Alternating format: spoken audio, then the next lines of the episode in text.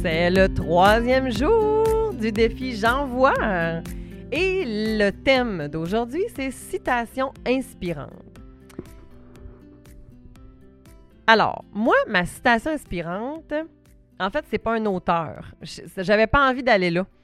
Euh, il y en a plein, là, en fait. Il y, a des magnifiques euh, citations, puis euh, j'aurais pu la googler, puis peu importe. Mais la citation que je vais vous partager, en fait, elle vient de Zoé, 6 ans, qui est une de mes filles. Et en fait, c'est en novembre dernier, novembre 2022, que ma fille, en fait, un soir de semaine, complètement random, ma mère était là ma mère, ça faisait pas longtemps qu'elle était sortie, là, en fait, de l'hôpital suite à son hospitalisation pour sa santé mentale. Et c'était une grosse semaine. Je m'enlignais pour vivre euh, une, J'avais une séquence importante, en fait, d'événements dans le mois de décembre et j'avais l'impression que mon assiette était pleine puis j'avais un peu mal au cœur. Alors, euh, j'étais un peu dépassée puis j'étais beaucoup fatiguée. Puis j'étais un peu découragée. Puis dans ma nouvelle relation avec ma mère, euh, je travaille à ce que on, ben, en fait on, on, s'est comme retrouvés, on s'est reconnectés, puis je me suis permis d'être vulnérable. J'ai longtemps, moi, eu à porter, en fait, le, fardeau de devoir m'occuper de ma mère et de cacher mes émotions parce que ça la rendait très triste. Puis quand ça la rendait très triste, ben mon émotion était comme plus valide, là. Fait qu'il fallait que je, fallait que je la console. Fait que quand tu es triste, tu as envie de te faire consoler. Puis là, ben moi, je me retrouvais finalement à gérer ma peine et consoler ma mère. Fait que bref, c'était pas, pas ça que je voulais. Fait que j'ai appris à comme pu montrer ces émotions-là à ma maman. Mais depuis, euh, depuis peu, j'ai recommencé parce qu'elle va mieux et je vais mieux.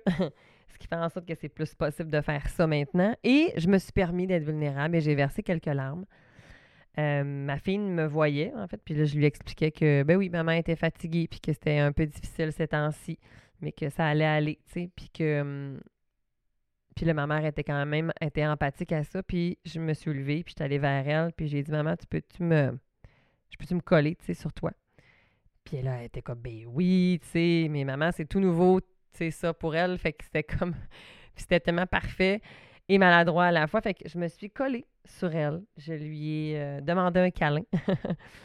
et j'étais bien. Puis elle m'a dit que ça allait bien aller. Bref, à me consoler. Et ma fille de nous regarder et de me dire la citation. Wow, maman, une maman qui demande de l'aide, ça se peut, ça? Wow, maman. Une maman qui demande de l'aide, ça se peut. Moi, cette phrase-là, elle me. J'ai trouvé ça euh, assez intense. Je ne sais pas comment elle résonne pour toi, mais moi, de voir ma fille me nommer, parce que c'est comme ça que je l'ai interprété, non? Mais moi, quand elle m'a nommé ça, ma cocotte, moi, ce que, ce que, ce que j'en ai compris, c'est que elle ne voit pas ça de moi. Elle me voit peu avec mes failles, hein, elle me voit très solide, puis elle me voit peu demander de l'aide. Pourtant, mon Dieu, j'ai l'impression que je passe ma, mon temps à broyer. puis que... mais écoute, mais en fait, ce qu'elle n'avait pas vu nécessairement, c'était cette cette relation proximale-là avec ma propre mère, en fait, parce qu'effectivement, c'était pas, euh, c'était pas du connu, là, c'était pas ça, c'est... Et là, de voir que elle me voyait me faire réconforter par ma propre mère, mais ben, ça m'a fait, ça m'a fait dire aussi que, comme maman, parfois, on se met la barre tellement haute. Puis comme papa aussi, OK? Parce que si tu es un papa qui m'écoute en ce moment, là, mais c'est vraiment ça. OK? C'est la même chose, mais c'est vrai que comme maman, notre charge, puis comment nos enfants, des fois, nous voient, hein, le rapport à la mère, on a tous un rapport à la mère, puis on a tous un rapport à notre père. OK?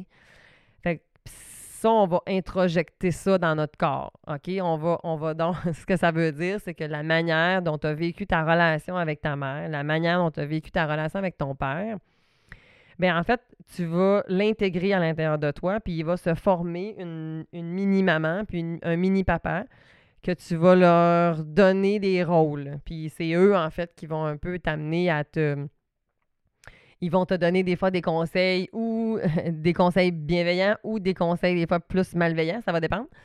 Puis qui vont forger un peu ton image. Mais des fois, ils peuvent être idéalisés aussi. Par exemple, moi, j'ai longtemps porté que une maman, ben ça devait être tout le temps solide. Ça devait jamais pleurer devant ses enfants. Ça devait constamment être euh, souriante, que ça devait être, bref, pratiquement parfaite, là, dans le fond, en fait, parce que moi, j'ai vu ma maman qui était très malade.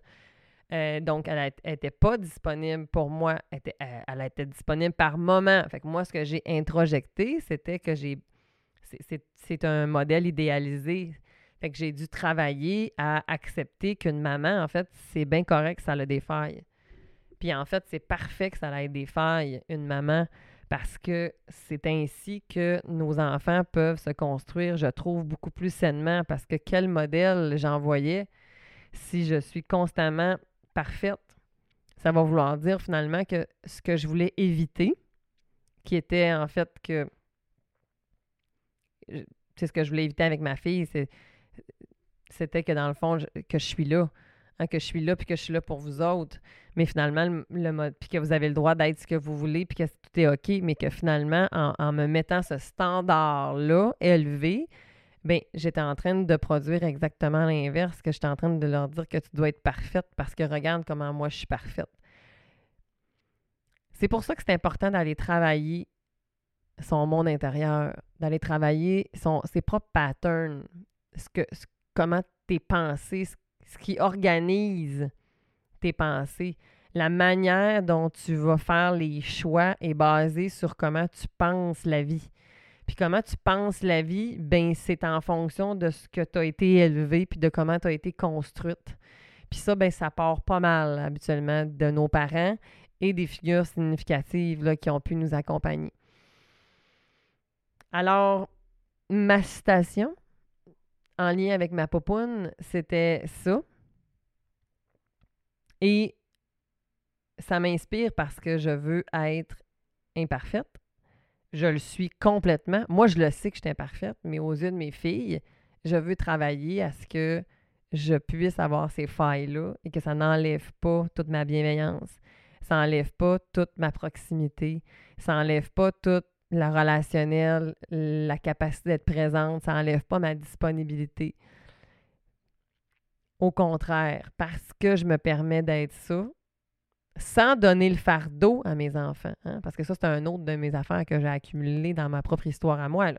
Hein, j'ai accumulé que c'était moi, la, moi j'ai porté le fardeau de, m'occuper de ma maman à certains moments, ce qui fait en sorte que je veux protéger mes enfants de ça, puis de leur faire, leur faire tu sais, je veux qu'elles soient conscientes que c'est pas leur rôle de s'occuper de maman.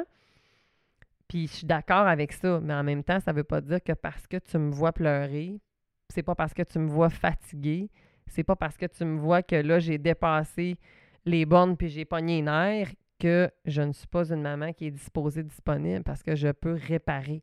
Je peux prendre ce temps-là avec toi pour t'expliquer qu'est-ce qui se passe. Puis ça, ben, je trouve ça inspirant. Puis cette phrase-là m'a juste ramené d'en face ce que j'étais en train de travailler avec elle, puis avec moi-même, en fait. Alors voilà. C'est de ça que j'avais envie de vous partager comme citation. Demain, demain, je vais vous faire la promotion d'un autre podcast. Je vais vous parler d'un autre podcast que j'aime, que j'affectionne, puis je vais vous faire découvrir aussi. Euh, ben, je vous le souhaite, en fait. Euh, si vous la connaissez déjà, ben, c'est bien parfait, mais sinon, ben, ça va vous faire une nouvelle, euh, un nouveau balado peut-être à aller découvrir. Alors, si toi, tu as des citations qui t'inspirent, J'aimerais vraiment ça que tu me les partages parce que moi, ça m'intéresse. J'aime ça, ces affaires-là. Alors, partage-moi. Viens m'écrire, euh, soit à consultation à commercial un petit courriel ou directement en commentaire sous la publication de l'épisode d'aujourd'hui sur mes réseaux sociaux, Cynthia Girard Psimid. On se voit demain. Bye bye.